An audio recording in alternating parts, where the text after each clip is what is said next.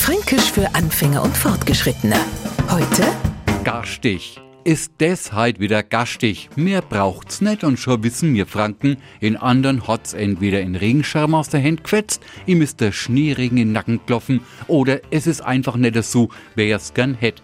Ja, es Wetter kann manchmal schon ganz schön gastig sein. Aber nicht bloß das. Wir Franken sind manchmal ja ganz schön gastig. Irgendwas Anna hat's auf uns abgesehen, haut uns immer wieder Gehässigkeiten um die Ohren. Nur wird's Zeit, dass man sie wehrt. Jetzt sei halt nicht immer so gastig.